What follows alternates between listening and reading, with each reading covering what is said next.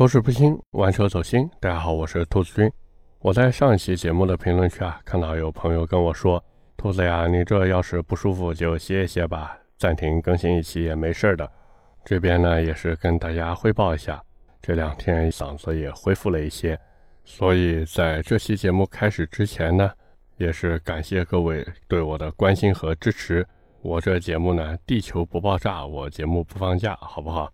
那么回到我们今天的主题上来说，各位看标题也知道了，聊的是广汽传祺 GS 八，还有丰田的汉兰达这两台车呢。其实很多人觉得，哎呀，他们就是一个兄弟车型嘛。主要呢，就是因为传祺的 GS 八呀，它最近用上了丰田的混动系统，所以很多人就觉得呢，这两台车是不是就是啊换壳产品？包括这个汉兰达是不是可以用传祺的 GS 八来作为一个平替呢？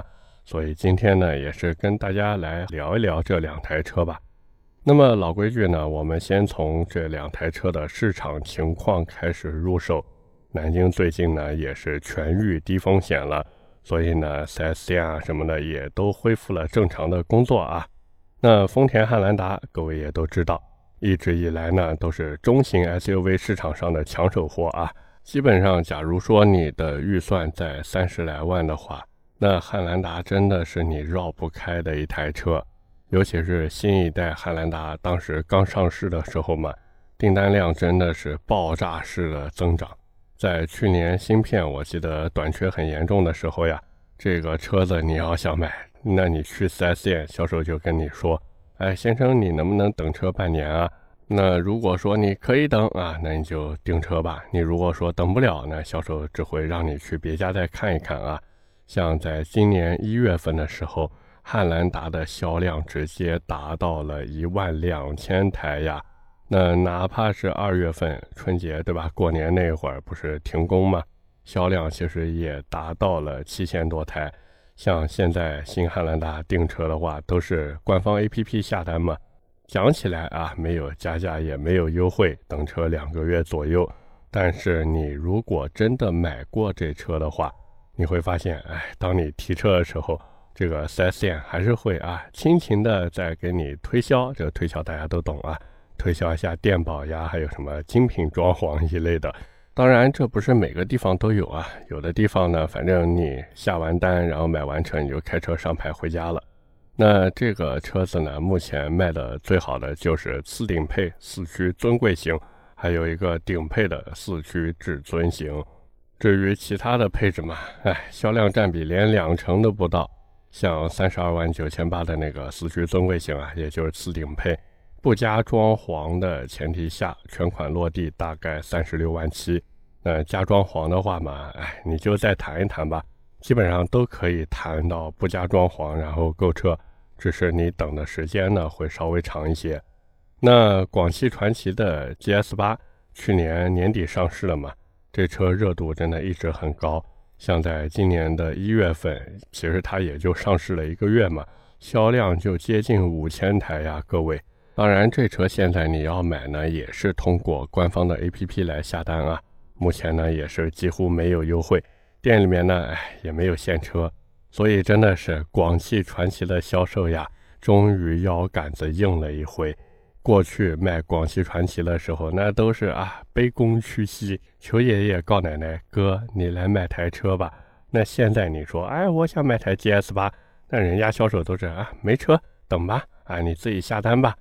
那这车现在订车的周期一到两个月左右，而且特别有意思的是，燃油版卖的特别火，尤其是那个最低配的呀，什么 2.0T 两驱豪华智联版七座，现在真的没有优惠嘛？全款落地大概要二十一万零四百，所以这个真的很有意思。买汉兰达都去买顶配和次顶配，买传祺 GS 八全是买低配和次低配，我天哪！那既然聊到配置呢，也是跟大家来聊一聊这两台车的配置该怎么选。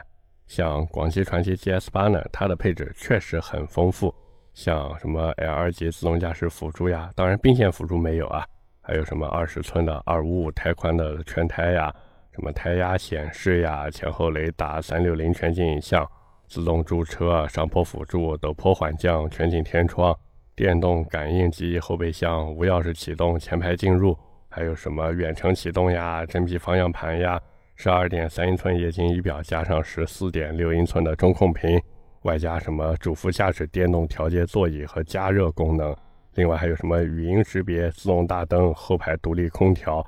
就这些东西都是全系标配的，所以广汽传祺 GS 八呢也算延续了国产车的一贯作风吧，就是哪怕是最低配，它的配置依然可以上打合资，下打国产。所以这也是为什么很多人直接就买个最低配的嘛，因为这种车子对他们来说就是一个工具车。那工具车现在还给你那么多配置，那消费者自然就很开心嘛。觉得买到就是赚到嘛，而且汽油版的 GS 八其实全系都是 2.0T 高功发动机嘛，252匹马力，400牛米的这个数据摆在这儿，真的就跟宝马 X3 的 30i 数据差不多了呀。所以最低配的 GS 八它的性价比就显得特别特别高。那刚才我也说了，汉兰达它的顶配和次顶配卖的火，其实主要就是因为精英版的配置实在是太拉胯了。像什么塑料方向盘，我天，什么年代了？塑料方向盘，然后座椅还是手动的，没有天窗，屏幕也是小号的屏幕，没有倒车影像，没有雷达。所以你想想看，这么一台车呀，落地价都超过三十万了，你是有多大的信仰，多喜欢丰田，才会花三十万买个盖中盖版的这个车子呢？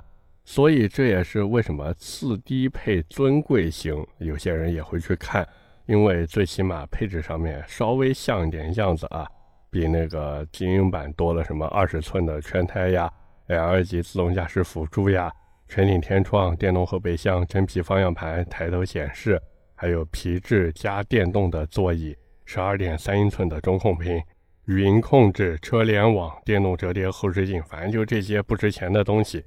但是人家丰田，哎，就是最低配的车子不给你，你想买的话，或者说想要这些东西，那你就得加钱嘛。所以这么一比的话，各位想想看，GS 八是不是特别有性价比啊？尤其是当你看到那个 2.0T 高功发动机的时候，对不对？你一看，哇，252马力，400牛米的数据，这在二十万级别真的可以说数一数二了。当然，这车这个动力啊，也不是没有对手。毕竟奇瑞还有个星途的 400T 版本，对不对？呃，但是也就奇瑞星途 400T 能有这个数据了，其他的国产车好像也达不到那么高。那当然啊，GS 八除了这个燃油，还有个混动嘛。各位如果看数据就会发现，哎，这个混动的 GS 八和汉兰达它的电机功率是一模一样的。为什么呢？因为 GS 八混动用的电机和汉兰达是一模一样的。虽然说跟汉兰达相比啊，这个 GS 八的 2.0T 发动机呢，比汉兰达的2.5升自吸少了两马力，但是它是涡轮增压，所以它的引擎结构呢会有一定的优势，不管起步啊还是中段加速呀，肯定要比汉兰达更猛一些嘛。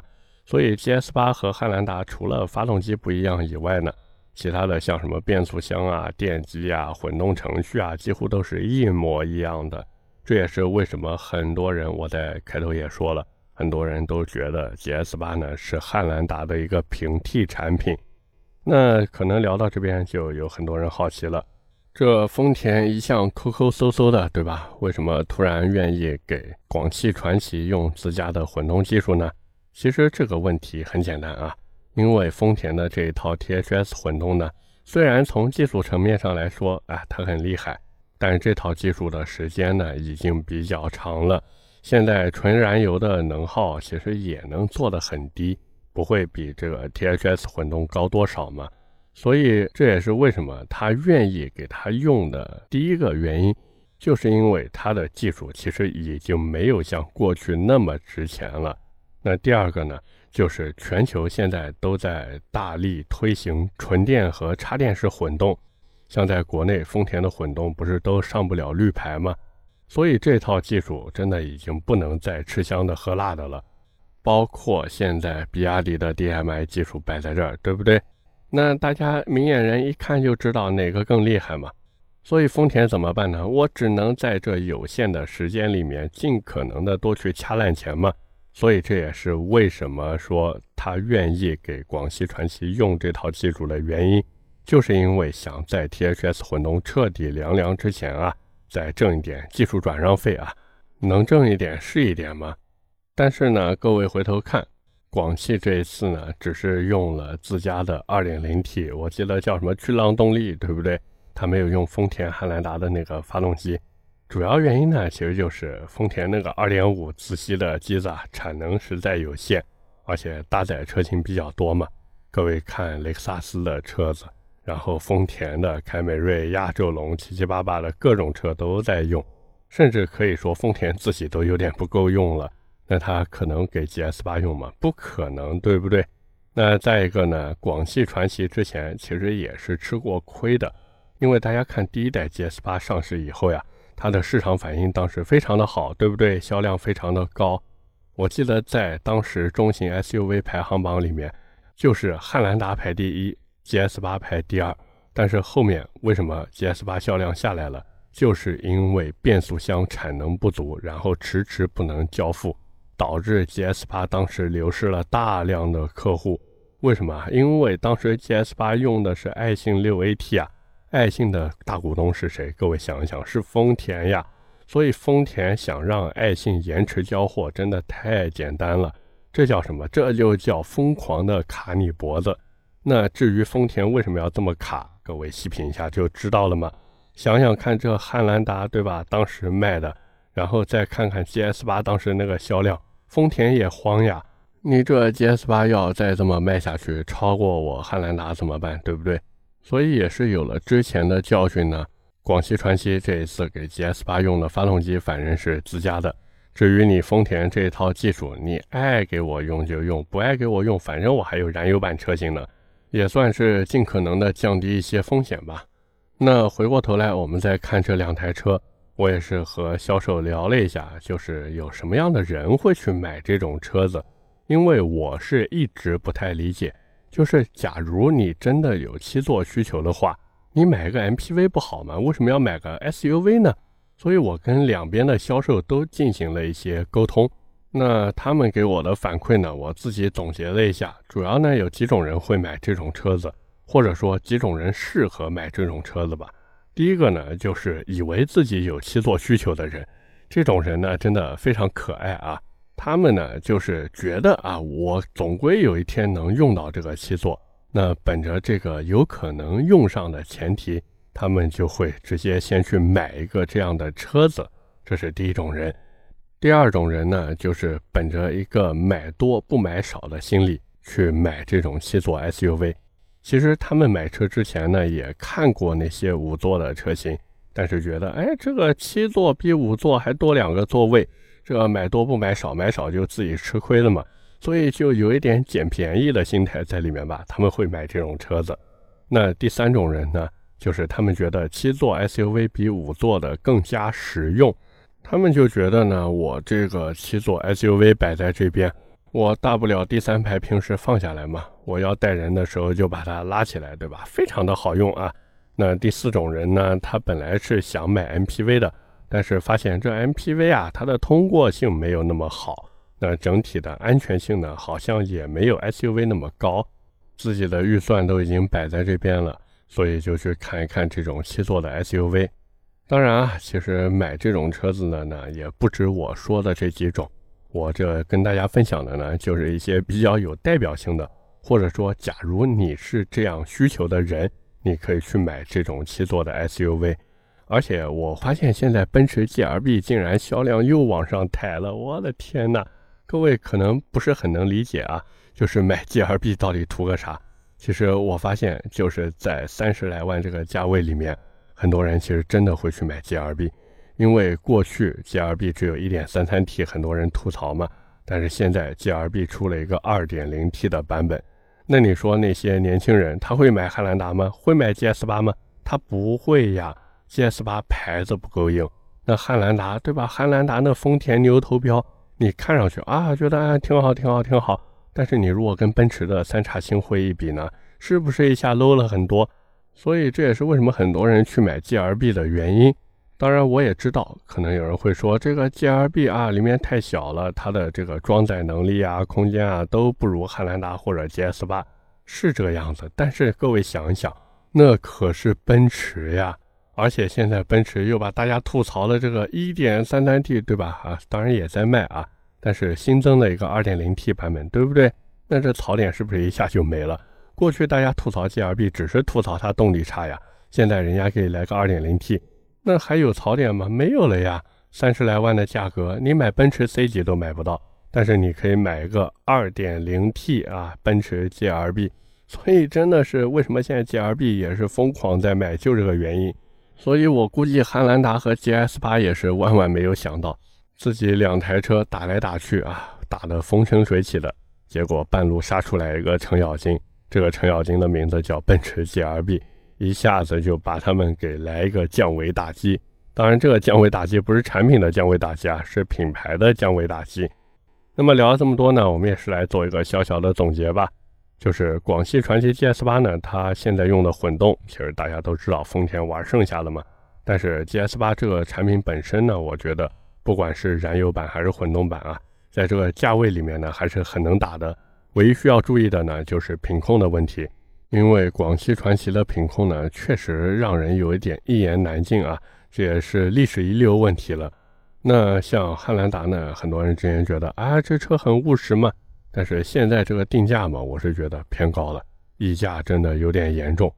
你说过去三十小几万就落地了，现在动不动对吧，三十六七万、三十八九万落地。那我刚才也说了，这奔驰 GLB 现在才多少钱啊？是不是？所以这也就导致汉兰达的性价比在绝对的品牌面前是没有任何竞争力的。但是我估计啊，买汉兰达的人呢，应该也不太会注意这个东西啊。不管怎么说呢，现在汉兰达的价格真的有一点太离谱了。OK，那么今天关于广汽传祺 GS 八和丰田汉兰达，我们就先聊这么多。下面是我们的留言互动环节。上期的节目呢，我们聊的是吉利缤瑞酷。那么第一条留言来自维斯卫子，他说：“我作为 Z 世代的人啊，想了一下要分场景来看待。如果在学校，他自己实在不好意思在学校开这个车，那个声浪、那个造型，上下课吸引了好多人的目光。人家一看车标，嚯，吉利丢死人了。周围有几个同学开个两三万的二手车，反倒不丢人。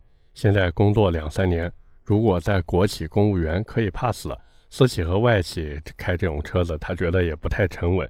如果副驾有女生，那 level 给人感觉也不太高。同样的钱，他可能会选择逸动、星瑞、奇瑞的 i 八，或者有点闷骚的 UNI V。虽然他嘴上排斥这车，但是声浪、犀利的造型是男生对车一生的梦想与执念，所以租可以，买就算了。其实我觉得租也不要租这车了。你要租的话，对吧？把那个 CDM 几大金刚全都给租一遍，多好呢！什么影豹，对吧？还有名爵六车飞外加一个长安 UNI-V，这些车子你都租一遍开一开嘛。完了自己买一个比较适合家用的车子，沉稳一点的，是不是？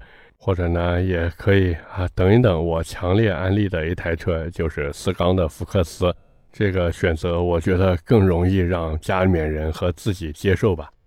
第二条留言来自牛气冲天六个八，他说老棉鞋面条胎跟捷豹 XER 的发动机电子防盗有的一拼，问我能不能聊一聊领克零一减配以及领克第一季度销量大跌这些事儿。本来还挺看好领克的，没想到越来越飘了。或者谈一谈第一季度其他热销车型的销量，做一个点评。因为从小就喜欢汽车，关注汽车类信息比较早。以前上海有一个魏金桥老师专门做一句话点评栏目，还蛮有意思的。这个先说领克销量跌的事儿啊，其实不只是领克，很多的车企在第一季度的销量都往下跌了很多。因为一个是疫情嘛，再一个是芯片短缺，然后过年那段时间嘛，也是整体的销量都呈现一个颓势啊，所以没办法嘛，第一季度的销量基本上大家都不太好看。但是也有销量好看的什么呢？新能源车，新能源车像五菱宏光 mini EV 啊，还有特斯拉的 Model Y 呀，还有这些比亚迪的车子，我的天哪，那卖的一台比一台好。而领克的东西呢，我是觉得吧，从刚开始的惊艳，然后到现在呢，确实也让人有点审美疲劳了。只能说希望领克再接再厉吧，这多出一点让我们觉得很哇塞的产品。最后一条留言来自业余数绵羊，他说内卷不怕，怕的是连内卷的资格都没有。这个是我在上一期节目里面说的。就是现在这些车子呀，疯狂的内卷，对不对？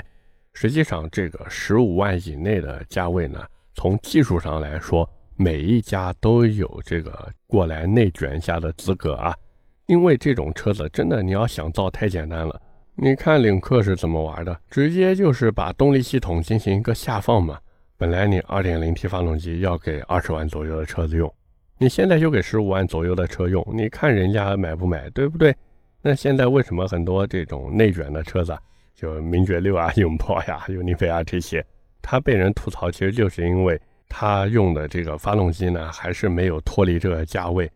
当然呢，脱离这个价位的车子，其实卖的也一般般啊。就吉利的新锐，因为真在这个价位里消费的人呢，他对于这个油耗呀什么的，好像确实比较敏感啊。